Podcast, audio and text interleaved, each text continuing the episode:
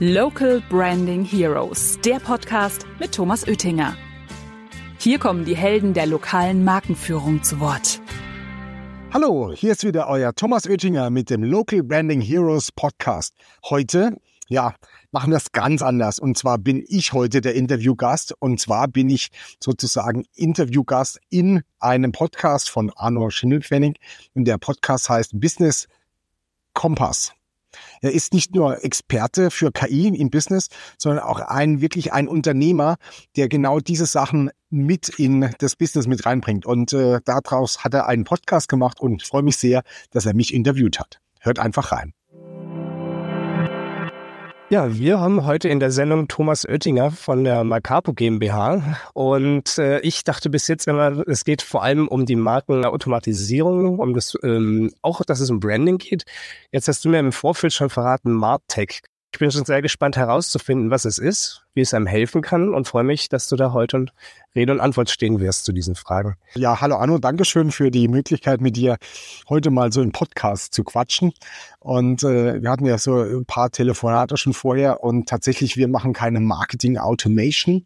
Weil Marketing Automation ist tatsächlich bei dem Thema E-Mail-Marketing mit CRM und äh, Nurturing-Prozesse, das ist, haben, die haben das so geclaimed. Aber es von außen betrachtet hat es natürlich viel mit Marketing Automation zu tun. Wir sind also Unternehmen, was äh, Marketing-Technologie herstellt mit Dienstleistungen, sodass große Marken wie zum Beispiel eine Vodafone, eine Vella, eine, ähm, eine, eine AXA, eine Ergo, also große Marken, die über Vertriebspartner ihre Produkte und Dienstleistungen zum Endverbraucher bringen, dass die diese lokalen Vertriebspartner besser mit Marketingtechnologie äh, bzw. mit Marketingmaßnahmen über Technologie unterstützen können. So kann dann also der lokale Vertriebspartner sein Großplakat mit seinem Logo, mit seinen Texten, mit seinen Aussagen bestellen, lokal in seinem Umfeld oder kann in, in das TV gehen damit oder kann seine Google AdWords und seine Facebook Ads oder seine Fahrzeugbeschriftung oder Kino und da könnte ich jetzt noch ganz, ganz viel. Das sind also über 50 unterschiedliche Werbekanäle, die über unsere Portale bestellt werden kann, wenn die große Marke so mit dem Vertriebspartner zum Endverbraucher kommunizieren möchte. Das mache ich jetzt schon seit über 20 Jahren. Ähm, habe hab das Unternehmen auch mitgegründet. Aktuell sind wir zu dritt in der Geschäftsleitung. Alle drei Geschäfts, äh, ja, Geschäftsführer sind auch äh, Inhaber, ähm, die das Unternehmen auch führen.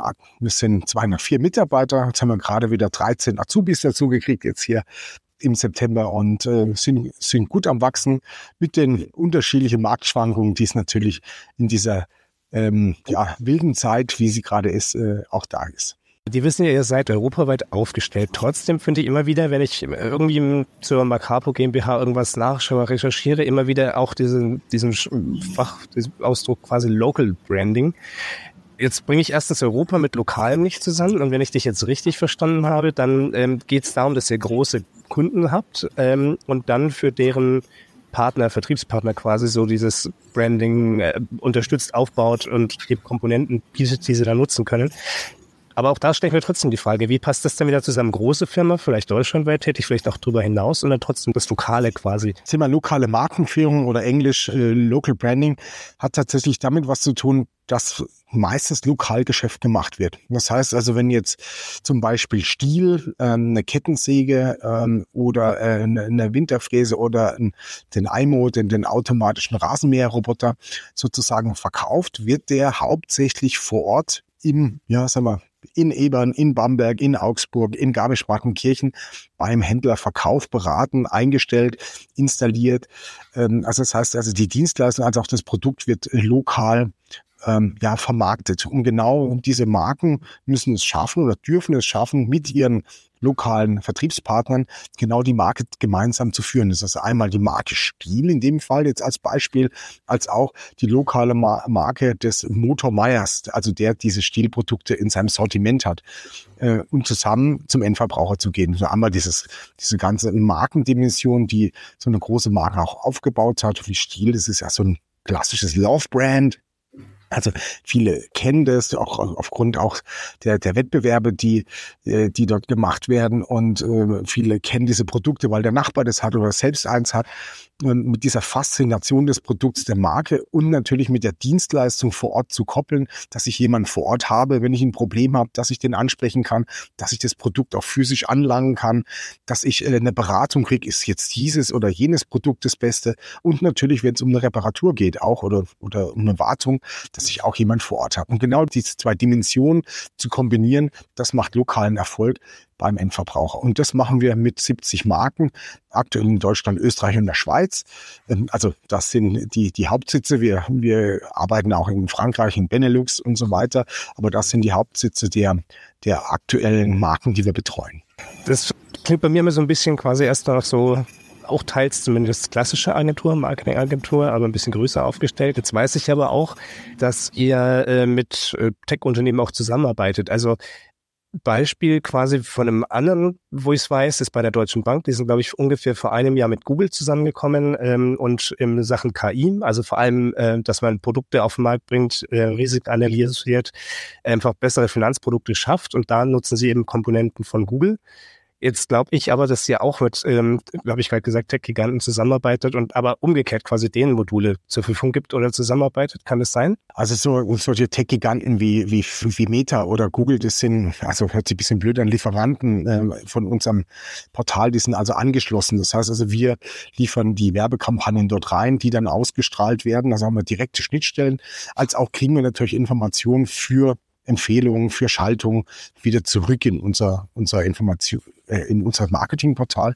Aber auch natürlich die, die ganzen Ergebnisse, die bei Meta oder Google jetzt passieren, die kriegen wir natürlich auch jetzt zurückgespielt, so dass auch der einzelne lokale Ver Vertriebspartner auch ähm, sich die Sachen anschauen kann, wie viel Klicks, wie viel Display, was ist die Click-Through-Rate und so weiter.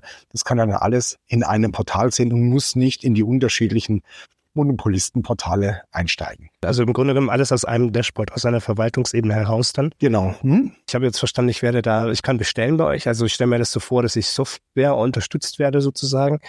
Wie könnt ihr mir helfen, mich dann vor Ort zu, zu positionieren? Es ist so, dass wir einerseits ähm, für, für die ganzen lokalen Vertriebspartner, unsere betreuten Marken, natürlich dort Marketingmaßnahmen in unterschiedlichen Kanälen für sie zur Verfügung stellen auf einem Marketingportal. Die locken sich ein oder die kommen über ein Intranet und sind dann schon authentifiziert und können dann die zur Verfügung stellenden Maßnahmen bestellen, ganz individuell. Also so mit ihrem Text, mit ihrem Bild, mit ihrer Unterschrift, mit ihren Stammdaten. Das macht alles das System für sie und dann können sie auswählen, soll ich das jetzt in der Postleitzahl schalten, will ich dieses Großplakat haben und so weiter. So haben wir im, im Zuge dessen auch festgestellt, dass die Vertriebspartner, die lokalen, äh, auch durchaus überfordert sind aufgrund der ganzen Kanäle, die mittlerweile zur Verfügung stellen. Vor 20 Jahren hat man ein bisschen Anzeige gehabt, vielleicht noch eine Tageszeitungsbeilage und ja, wenn es gut lief, vielleicht noch ein Großplakat oder ein Mailing. Das heißt also, es war viel, viel ähm, weniger äh, Know-how auch äh, notwendig, um äh, gute Vermarktung zu machen. Und im Zuge dessen, dass die Kanäle alle mehr geworden sind, haben wir auch festgestellt, dass viele Partner, lokale Partner auch gar nicht mehr wissen, für was sie eigentlich äh, werben sollen. Also das heißt, es wurde komplex von den Kanälen, aber natürlich auch komplex auch in den Produkten und in den Dienstleistungen. Das heißt also, denen hat total die Positionierung gefehlt. Also was soll mein Kunde oder mein Interessent eigentlich von mir lokal denken? Für was bin ich zuständig? Ne, ich mache es immer so im Dreiklang. Also wenn der Kunde oder der, der Interessent weiß, also was biete ich ich an als lokaler Vertriebspartner und äh, dass ich auch Zielgruppe bin, dann habe ich schon zwei Sachen. Also ich bin Zielgruppe, für wen biete ich es an? Und wenn ich dann noch weiß als äh, Endverbraucher, warum soll ich genau bei diesem Partner kaufen und nicht bei jemand anders, wo vielleicht ein anderes Produkt da ist, dann bin ich auch positioniert. Also wenn ich diese äh, drei Fragestellungen sozusagen hinbekomme. Und dafür haben wir diese Potenzialpositionierung, besser wir, also das heißt ja mit zwei Positionierungsexperten, zwei weiteren, diese äh, Methode mitkreiert, ähm, basierend auf bestehenden Methoden, die im KMU auch schon, schon da sind und haben sie so ein bisschen so für diese neuen Online-Kanäle und für, für diese zukünftigen The Themen der Technologie ein bisschen modernisiert und äh, verschlankt und ähm, so, dass es ähm, mehr auf dem Punkt ist. Und die haben wir Potenzialpositionierung äh, genannt. Und das ist also speziell für KMUs gemacht. Das hat also nichts mit der Macapo erstmal zu tun, sondern es war einfach ein Bedarf, wo, wo ich dann gebucht werde und sage, Mensch, du, ich, ich will jetzt mal jetzt durchstarten oder ich bin jetzt keine Nachfolge und will das Unternehmen nochmal äh, auf gute Beine stellen und dann wird diese Methode verwendet geht dann so zwei Tage, manchmal drei Tage abhängig, wie viele Personen mitwirken an dem Workshop. Also ein Workshop-Charakter, der äh, komplett äh, strukturiert ist wo, wo die Menschen im Workshop auch dann äh, ihre Positionierung erarbeiten, aufgrund von Fragestellungen, aufgrund von Inspirationen oder Beispielen, die ich gebe. Und das wird dann alles zusammengefasst und dann wird sozusagen dann die Positionierung kreiert. Und dann kann man eigentlich erst die Werbemaßnahmen und die Kanäle auch verwenden, wenn man genau weiß, wo man hin ähm, ja, zielen muss. Und äh, diese Positionierungsmethode ist eigentlich nicht nur die Positionierung, sondern es wird auch noch über das Geschäftsmodell geschaut. Es wird geschaut, was sind denn die richtigen Vermarktungsmaßnahmen, wenn ich die Zielgruppe definiert habe. Es wird vor allen Dingen auch über den den Schmerz der Zielgruppe gesprochen. Also wo kann ich der Zielgruppe wirklich helfen? Also helfe sozusagen deinem Kunden und du hast äh, selbst dein Problem gelöst sozusagen, hast ist dir auch selbst geholfen. Um das rauszukriegen, muss man auch dann oftmals sehr, sehr lange drüber nachdenken, was hilft denn dem Kunden oder welche Ängste hat er, dass er bei mir nicht kauft, welche Wünsche hat er denn, was kann ich ihm denn wirklich auch ähm, darbieten. Und da gibt es unterschiedliche ähm, ja, Fragestellungen und Module, in denen man strukturiert durch diesen Workshop geht. Und äh, wir sind so überzeugt von der Methode, dass es sogar eine Garantie gibt, dass wenn keine Positionierung rauskommt, dass man sogar das Geld zurückzahlt. Also ich kriege das, weil du auch gerade KMU gesagt hast, relativ oft mit. Ähm, ich bin selber als klassische Marketingagentur eben aufgestellt für den Außenbereich, vor allem aber online-lastig und habe auch da jetzt das Problem immer wieder bei, bei KMUs quasi, dass sie ähm, entweder im Regionalen jetzt irgendwie sagen, ich möchte jetzt nicht irgendwie immer nur Kunden aus dem Süden oder aus dem Norden, sondern auch mal aus dem Osten und aus dem Westen. Da geht's ja noch einigermaßen. Dann wird's aber schwierig, wenn man jetzt zum Beispiel anfängt, ich möchte jetzt mal ein neues Postleitzahlengebiet äh, erschließen. Also wir sitzen jetzt selber in, in nördlichen Bayern. Ich möchte zwar weiter südliches Bayern zum Beispiel, also noch gar nicht so weit weg, wenn man mhm. in, in Bayern. Und dann fängt sie fängt sie sofort an mit der Frage irgendwie, was machen wir denn da? Dann kommt irgendwie ein Radiosender und sagt, na, dann komm doch zu mir. Dann denkt man sich, aber wie groß ist der? Der geht vielleicht nur irgendwie, deckt nur einen Ort ab, ich brauche es ein bisschen größer, sitzt du wieder da und hat keine Lösung.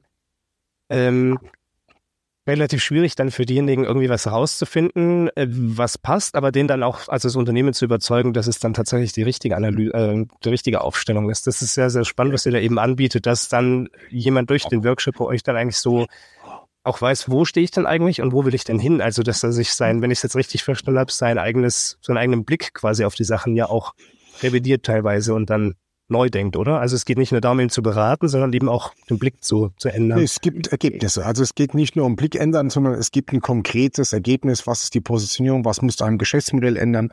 Wie sprichst du deine Zielgruppe an? Mit welchen Ideen sprichst du es an? Mit welchen Aussagen? Mit welcher Nutzenkommunikation? Mit welchen Kompetenzzuweisungen? Also dass du auch sagst, dass das auch unterstützt ist. Also es ist ein komplettes Kommunikationskonzept inklusive Positionierung und meistens wird nochmal am Geschäftsmodell gefeilt, weil man merkt, okay, die Zielgruppe wird noch nicht ganz getroffen. Und äh, das passiert dann in zwei bis drei Tagen.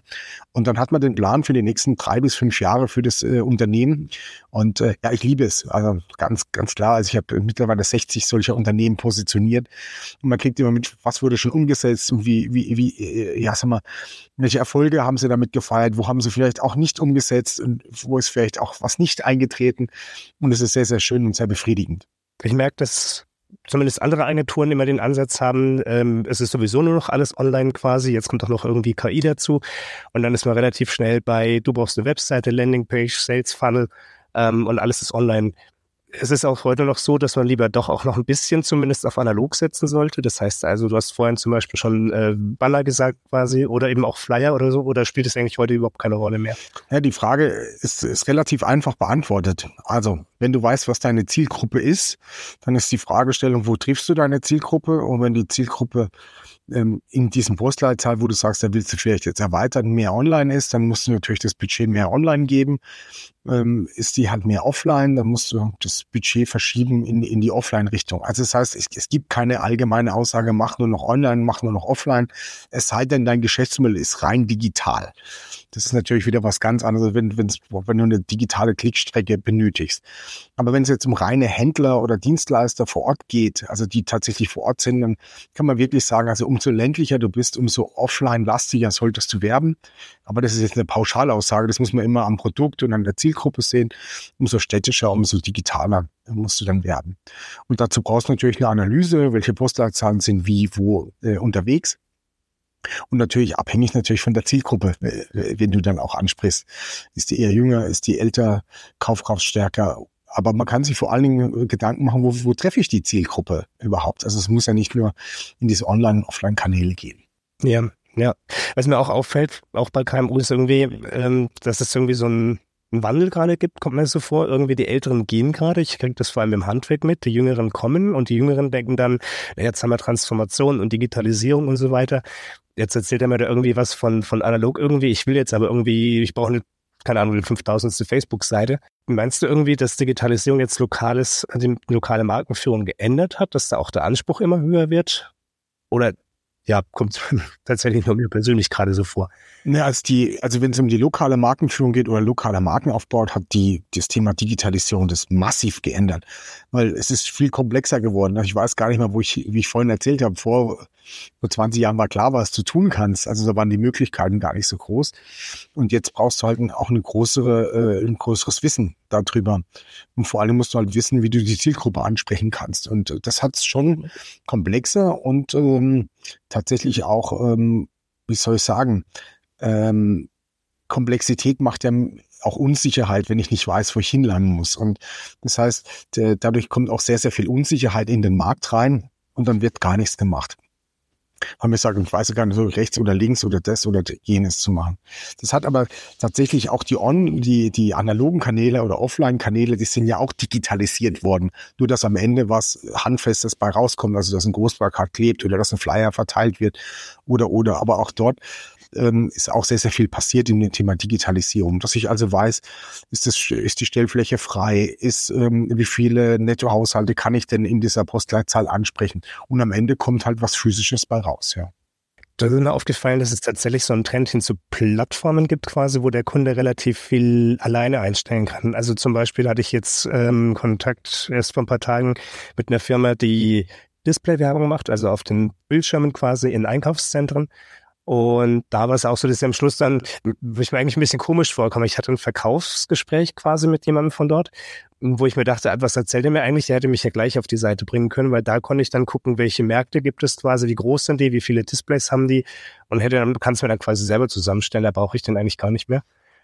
Ähm, das fand ich ganz spannend. Genau. Und das zweite äh, war ähnlich. Genau. Es geht um die, die äh, Regionalzeitung sozusagen hier vor Ort. Und ähm, um da Anzeigen in der Zeitung, also in der Printanzeigen zu, zu schalten, haben die jetzt eine neue Plattform, wo ich mich eben auch als Kunde selber anmelde, sagt, das ist mein Budget, das ist mein, äh, meine Größe quasi. Und dann sagt er, dann geh doch auf die Seite mit der Größe. Da habe ich, glaube ich, eine sehr besondere Meinung dazu. Ich glaube tatsächlich, dass das zum Großteil Rohrkreprärer werden weil am Ende des Tages muss ja jemand, der vielleicht werbetechnisch gar keine Ahnung hat, muss aktiv werden, muss sich einloggen, muss Zeit investieren, muss sich überlegen, wo schalte ich das, wo buche ich das und so weiter. Und es ist viel einfacher, nichts zu tun. Ähm, das heißt also, wenn ich keinen an der Seite habe, der mir die Sicherheit gibt, dass das das Richtige ist, aufgrund von einer Analyse, aufgrund von einer Beratung oder einer Werbeagentur, ähm, dann, dann wird es schwierig. Also ich glaube, dass viele Menschen dann eher nichts mehr tun werden, wenn der Anzeigenverkäufer nicht mehr vor Ort kommt, wenn, wenn ich tatsächlich nicht mehr diesen Impuls bekomme. Auch wenn es möglich ist, also dieses Thema Self-Service finde ich ähm, aufgrund der Komplexität, die äh, gestiegen ist, kann ich mir vorstellen, dass tatsächlich weniger passiert. Mich würde mal interessieren, aus der Sicht des Profis, also von dir quasi, was so die ähm, Faktoren sind für den Erfolg einer Markenkampagne oder Marketingkampagnen. Einen haben wir jetzt quasi schon so ein bisschen rausgehört. Man braucht auf jeden Fall den richtigen Partner, aber da gibt es bestimmt noch mehr Faktoren. Ähm, das Wichtigste ist erstmal, dass einem klar ist, wenn ich eine Werbekampagne mache, welche Zielgruppe soll sie erreichen. Also wen möchte ich ansprechen? Sind es alle in meinem Umfeld? Sind es nur die, die 40-Jährigen oder sind es nur die Senioren oder sind es tatsächlich diejenigen, die gerne äh, gut Fernseh schauen, äh, egal von Alter? Also das heißt, die Zielgruppenbeschreibung, die ist unheimlich wichtig. Wenn ich die habe, dann ist die Frage, was ist der Nutzen von dem Produkt oder der Dienstleistung für genau diese Zielgruppe, wenn ich sie anspreche. Ich mache mir mal ein Beispiel. Äh, wenn ich jetzt, äh, das kennst du aus meinen Präsentationen, wenn ich jetzt Zahnarzt bin und äh, setze Implantate, also ich bin Implantologe und meine Zielgruppe sind Musiker, weil ich jetzt vielleicht in Bamberg bin und die Bamberger Sinfoniker sind alle bei mir sozusagen Kunden Und äh, das heißt, meine Zielgruppe wäre Musiker, wobei es jetzt eine sehr kleine Zielgruppe ist. Dann, äh, wenn ich zum Beispiel ein äh, mir ein Zahn im Frontzahnbereich fehlt, dann ist natürlich der Nutzen nicht, dass ich jetzt schöne Zähne habe oder dass ich äh, der Nutzen, dass ich jetzt normal meine Zähne putzen kann oder dass ich wieder auch nah auf Menschen zugehen kann oder kraftvoll zubeißen kann für das Implantat. Da ist für diesen Musiker, wenn er ein Blasinstrument spielt, ganz klar der Nutzen, er kann wieder ein Blasinstrument spielen, weil er sonst keinen Druck mehr im Mund aufbauen kann äh, wenn ihm dieser Frontzahn sozusagen fehlt. Also das heißt, äh, abhängig von der Zielgruppe ist natürlich die Frage, welchen wirklichen Nutzen hat er. Es gibt immer allgemeine Nutzen, die zum Produkt sind, aber wenn ich genau den Nutzen des, ähm, der Zielgruppe treffe, dann ist es natürlich ein Traum, weil dann spreche ich der aus der Seele. Und äh, die Kommunikation nicht zu machen, das ist jetzt irgendwie 35 Jahre haltbar und ähm, so und so viel Windung und es ist aus dem und dem Material, das ist sehr, sehr allgemein. Umso genauer ich auf die Zielgruppe eingehen kann und den, das Problem beschreiben kann, beziehungsweise den Nutzen meines Produkts für das Problem beschreiben kann, umso besser ist es, umso erfolgreicher wird sozusagen die Werbekampagne. Und dann kann ich mir überlegen, als dritten Schritt, nee, sollte ich mir überlegen, wo treffe ich denn mit meiner Werbung, äh, wo treffe ich denn meine Zielgruppe? Weil mir nutzt nichts, wenn ich auf Musiker gehe und ich jetzt nur im Freibad äh, sozusagen die, die Flyer verteile oder in, äh, beim Basketball gucken äh, oder im Basketballstadion, sondern hier ist die Frage, wo treffe ich denn vermehrt, dass ich keine großen Streuverluste habe, genau diese Zielgruppe.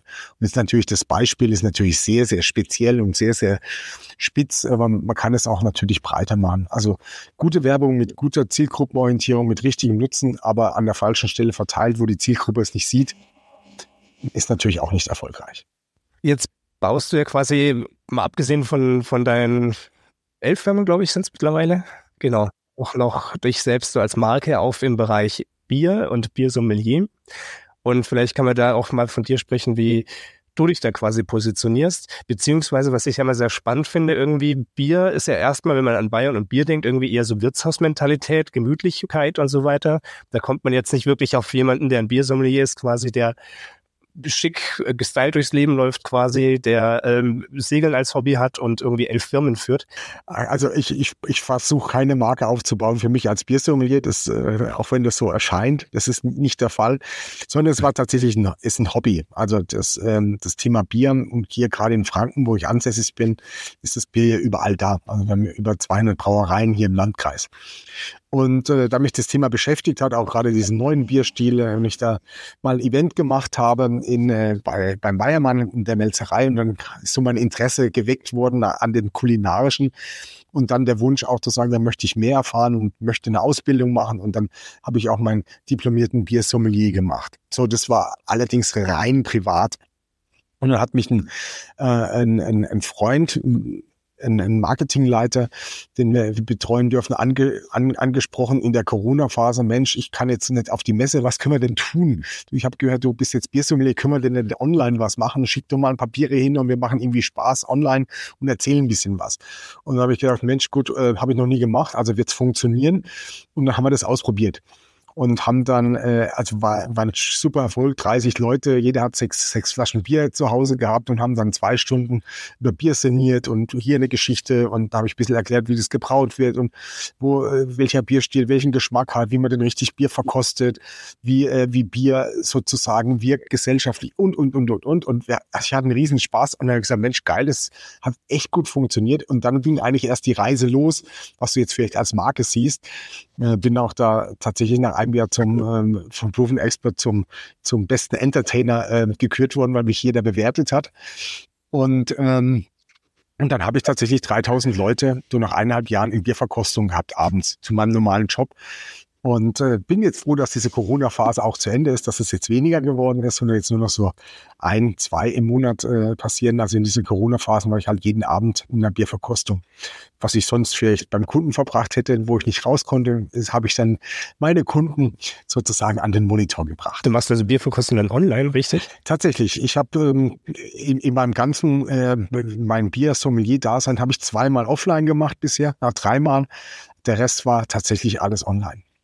Gibt es für dich Parallelen eigentlich zwischen Biersommelier und deiner Tätigkeit bei Macabre? Also natürlich erzähle ich viele Markengeschichten der Brauereien auch, weil mich natürlich auch interessiert, wie positioniert sich ein Meisel in Friends, wie positioniert sich ein Bayerer, wie positioniert sich auch die großen äh, norddeutschen Brauereien äh, wie ein Störtebecker und so weiter. Das sind, äh, sind natürlich die Sachen, die in meinem Interesse äh, auch da sind. Und da kann man natürlich auch ein bisschen was erzählen, weil meistens sind es auch äh, Leute, die im Business sind, die mit mir ähm, mal den Abend verbringen. Und die haben natürlich auch Interesse, warum die Marke so ist und warum sie das Bier rausbringen, was denn die Zusammenhänge sind, was da die Zielgruppe ist.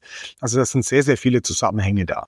Das ist ja spannend, gerade weil du Störtebecker sagst. Störtebecker, wenn ich jetzt das richtig weiß, ist ja, glaube ich, irgendwie Pirat gewesen. Ähm, genau, irgendwie oben im Norden. Ich bin ja Vorstand vom Stadtmarketing hier in Bamberg und wir haben eines der größten europäischen Festivals im Blues- und Jazz-Bereich. Da war eben die Frage, ob die da nicht irgendwie ähm, Bier sponsern können wo wir auch überlegt haben, also Störtebecker aus dem Norden in Franken, wo wir auch noch irgendwie 200 Brauereien, glaube ich, irgendwie hier vor Ort haben. Das wird schwierig. Warum wollt ihr das denn? Und dann haben sie gemeint, einfach weil es irgendwie cool ist, so als Pirat in eine Region einzudringen, quasi, die sich gegen Piraten sträuben. also, und äh, seitdem ist mir aufgefallen, dass echt tatsächlich jetzt relativ häufig Störtebecker bei uns in den Läden steht. Ähm, und das fand ich sehr spannend, diese Aussage, dieses, äh, da wollen die verkaufen, aber nicht so dieses Primäre, wir wollen irgendwie sponsern und, und Werbung machen oder so, sondern wir haben einfach diese, wir finden das Image cool, als Piraten in Franken einzufallen. Ja, die sind eine anständige Brauerei, die machen gute Sachen, die betreiben ja auch die, die, die Gastronomie in der Elbphilharmonie. Also die sind nicht nur als Pirat unterwegs, sondern auch in der, in der, in der Hochgastronomie. Ja, man schmeckt es aber auch. So ein gutes Bier. ja. ja. Aber es ist natürlich schwer in einem Bereich, wo tatsächlich nach meinem Mal einer der besten, die besten Biere äh, in Deutschland gebraut werden, dort einzufallen. Das ist, äh, ist sehr mutig, ja. da da gibt es, glaube ich, einfachere Märkte, um Anteile zu holen. Ja, die Zeit rennt leider immer so. Ich habe noch eine Frage vorbereitet. Und zwar, welche Top 3 Tipps du quasi für so Selbstständige und KMU hast, um in der heutigen Geschäftswelt erfolgreich sein zu können? Also ganz, ganz einfach. Positionier deine Marke, positionier deine Marke, positionier deine Marke und dann gib erst Geld aus für Marketing. Weil wenn du erst klar bist, was deine Zielgruppe ist, was der Nutzen für die Zielgruppe ist, was die wirklichen Wünsche der Zielgruppe sind und auch deine Wünsche sind, dann erst Geld auszugeben, um Kunden ja mit dieser Information zu versorgen. Das ist tatsächlich ein wichtiger Punkt, der mir auch immer auffällt, dass äh, viele jetzt gleich Ergebnisse haben wollen und dann irgendwie losstürmen und meistens irgendwie auch in das Falsche leider investieren. Wir tun tatsächlich die ganzen vielen Werbeagenturen in Deutschland sehr, sehr leid, die, äh, die, die im Prinzip, da fällt das Geld in der Kasse und dann also muss ich jetzt Werbung machen und dann hat man das Gespräch, dann hat man dann irgendwie eineinhalb Stunden Gespräch und soll danach die beste Werbekampagne für das Unternehmen rauszaubern. Das funktioniert einfach nicht wenn der, äh, wenn die, die, die, das Unternehmen gar nicht weiß, für was sie da steht, also wie das, das Thema ist, also was biete ich an, für wen biete ich es an und warum soll der Kunde zu mir kommen, wenn diese Fragen nicht beantwortet werden können, was soll denn da rauskommen? Ein schönes Bild und ein schöner Satz und es muss dann irgendwie dem Inhaber gefallen. Aber was dem Inhaber gefällt, muss ja nicht unbedingt der Zielgruppe gefallen. Zumal man vielleicht noch gar nicht weiß, was die Zielgruppe ist. Und äh, da wird halt auch sehr, sehr viel Geld kaputt gemacht. Ja, da, da kommt mir tatsächlich doch noch eine Frage. Und zwar, was würdest du sagen, so einfach nur Daumen gepeilt, quasi Lebenszyklus einer Marketingkampagne, einfach um vielleicht auch die Zuhörer mal zu beruhigen, dass man nicht gleich morgen die beste Kampagne braucht? Ja, also so der, der, der Lebenszyklus fängt ja erstmal an mit der Positionierung an, am, äh, zum Start. Muss ich halt genau wissen, was ich vorhin erzählt habe. Und äh, dann, wenn man dann in die Umsetzung der Kampagne geht, dann ist es oftmals sehr, sehr mühselig, ähm, wenn man jetzt nicht mit Profis arbeitet, sozusagen den, Immer, den Inhaber oder derjenige, der es entscheidet, davon überzeugt, dass es vielleicht ihm nicht gefällt, aber das genau auf die Zielgruppe orientiert ist. Also das heißt, da gibt es schon den ersten Knatsch sozusagen. Weil das Schlimmste ist, wenn die, ähm, den Fehler habe ich selber früher gemacht, wenn mir es gefällt, heißt das noch lange nicht, dass es meiner Zielgruppe gefällt, auch von den Aussagen her. So, das ist das, da fängt es eigentlich schon an, bevor es überhaupt raus ist. Und dann die Auswahl der richtigen Werbekanäle, wenn also die Kampagne steht, ähm, da kann man oftmals auch nur ein Gefühl für haben. Man sagt, Mensch, aus der Erfahrung könnte das, könnte das. Das heißt aber nicht unbedingt, dass man genau immer gleich trifft. Und da ist, fängt der nächste Knackpunkt an, also Werbeagentur zu sozusagen zu den ähm, ja, so Entscheidern im Unternehmen, dass die sofort meinen, ja, aber du bist doch der Experte, du musst doch genau wissen, wie das Geld eingesetzt werden soll. Und, und dann haben wir noch ein paar, erstmal im digitalen Bereich, bei Google funktioniert halt nicht rein und dann nach, nach zwei Tagen ist der große Erfolg. Also die Kampagne muss sehr, sehr lange laufen, der Google-Algorithmus muss lernen, bis dann die ersten Erfolge kommen. Da muss man optimieren, das heißt auch gerade diese A-B-Tests und auch wirklich auch zu gucken, was sind denn die Ergebnisse und tatsächlich werden wir ähm, sehr schlecht äh, beraten aktuell mit dem Thema Online-Ergebnisse. weil man so, man, man macht was und dann kommt ein Klick und so oft wird es angezeigt und darauf fokussiert sich alles. Aber wir wissen ja, dass es nur ein ganz kleiner Teil ist derjenigen, der auf die Kampagne reagiert hat, weil ich sehe eine Google-Kampagne, ist auch interessant, klick vielleicht drauf, wann auf der Landingpage und dann kommt jetzt meine Tochter zum Beispiel rein und sagt, Mensch, sie braucht jetzt neue Ballettschuhe und äh, das kostet mich jetzt wieder 150 Euro, bin abgelenkt und dann weiß ich gar nicht mehr, wo ich war und abends fällt mir wieder diese Kampagne ein. War jetzt die Kampagne erfolgreich oder war sie nicht erfolgreich? Ja, eigentlich schon. Also in diesem Einzelfall. Aber ich kriege dies natürlich in den Bewertungen und in den Aussagen, was zurückkommt, gar nicht hin, weil das heißt, der hat geklickt, war auf der Landingpage, ist nicht weitergegangen. Also ist die Landingpage falsch. Nee, bei ihm ist halt gerade was passiert. Unsere Aufmerksamkeitsdichte ist ja mittlerweile ganz, ganz gering. Und wenn irgendwas reinkommt, da kommt eine SMS, eine E-Mail, dann bin ich wieder weg. Das heißt also, es wird ein vorgegabenes Online-Marketing ist total messbar.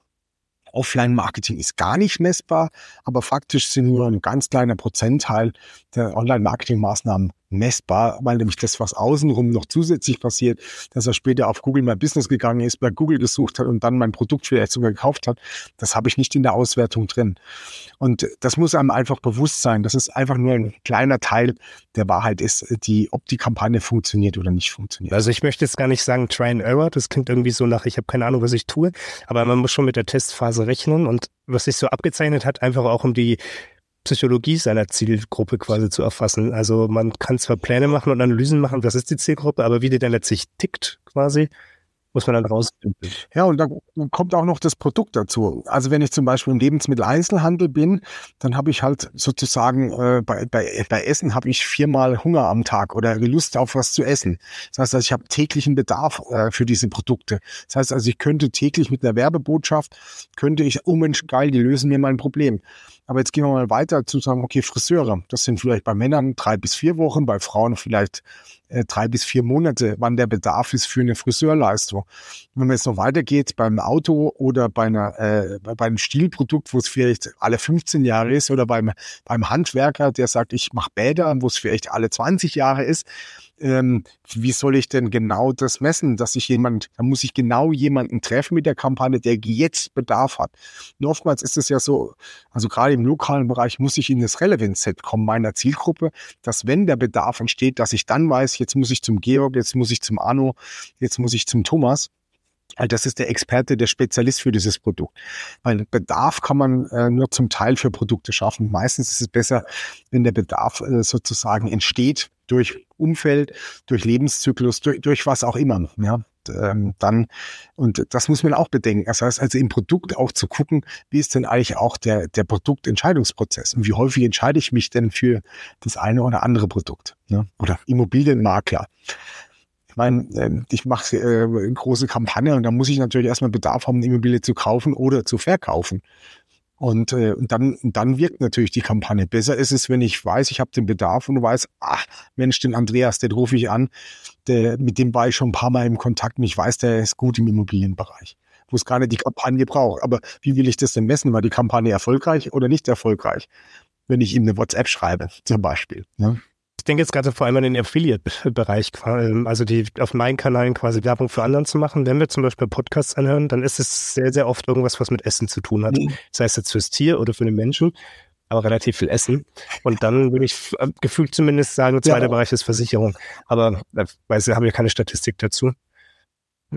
Aber jetzt weiß ich warum. Das, ja, weil Essen halt einfach ist, weil jeder essen muss, will. Genau. Jeder will, will oder auch muss essen. Es kommt immer drauf an, genau. Ich, ich will gerne essen. das sowieso, ja. genau. Ja, dann ist die Zeit schon wieder leider um. Das ging jetzt wirklich rasend schnell. Äh, spricht er dafür, dass es sehr, sehr spannend war, das Gespräch. Da danke ich dir für die Einblicke. Hoffe, dass der ein oder andere dann für sich ein paar Sachen ableiten konnte. Bleibt mir nur noch, dir nochmal Danke zu sagen. Danke für die Zeit, fürs Mitmachen. Danke, Arno. Bis bald. Ich hoffe, euch hat's gefallen. Der Podcast von Arno Schimmelpfennig, nämlich Business Kompass. Es richtig gefallen hat, einfach abonnieren. Und äh, der hat auch noch ganz andere spannende Themen. Und beim nächsten Mal gibt es natürlich wieder einen Interviewgast mit mir. Und diesmal gehen wir in die Versicherungsbranche. Bis bald. Mehr Infos zum Thema findet ihr auch auf unserer Webseite macapo.com. Local Branding Heroes findet ihr auf Spotify, Apple Podcasts und überall, wo es Podcasts gibt. Abonniert den Podcast und lasst gerne eine Bewertung da. Local Branding Heroes, der Podcast über lokale Markenführung mit Thomas Oettinger.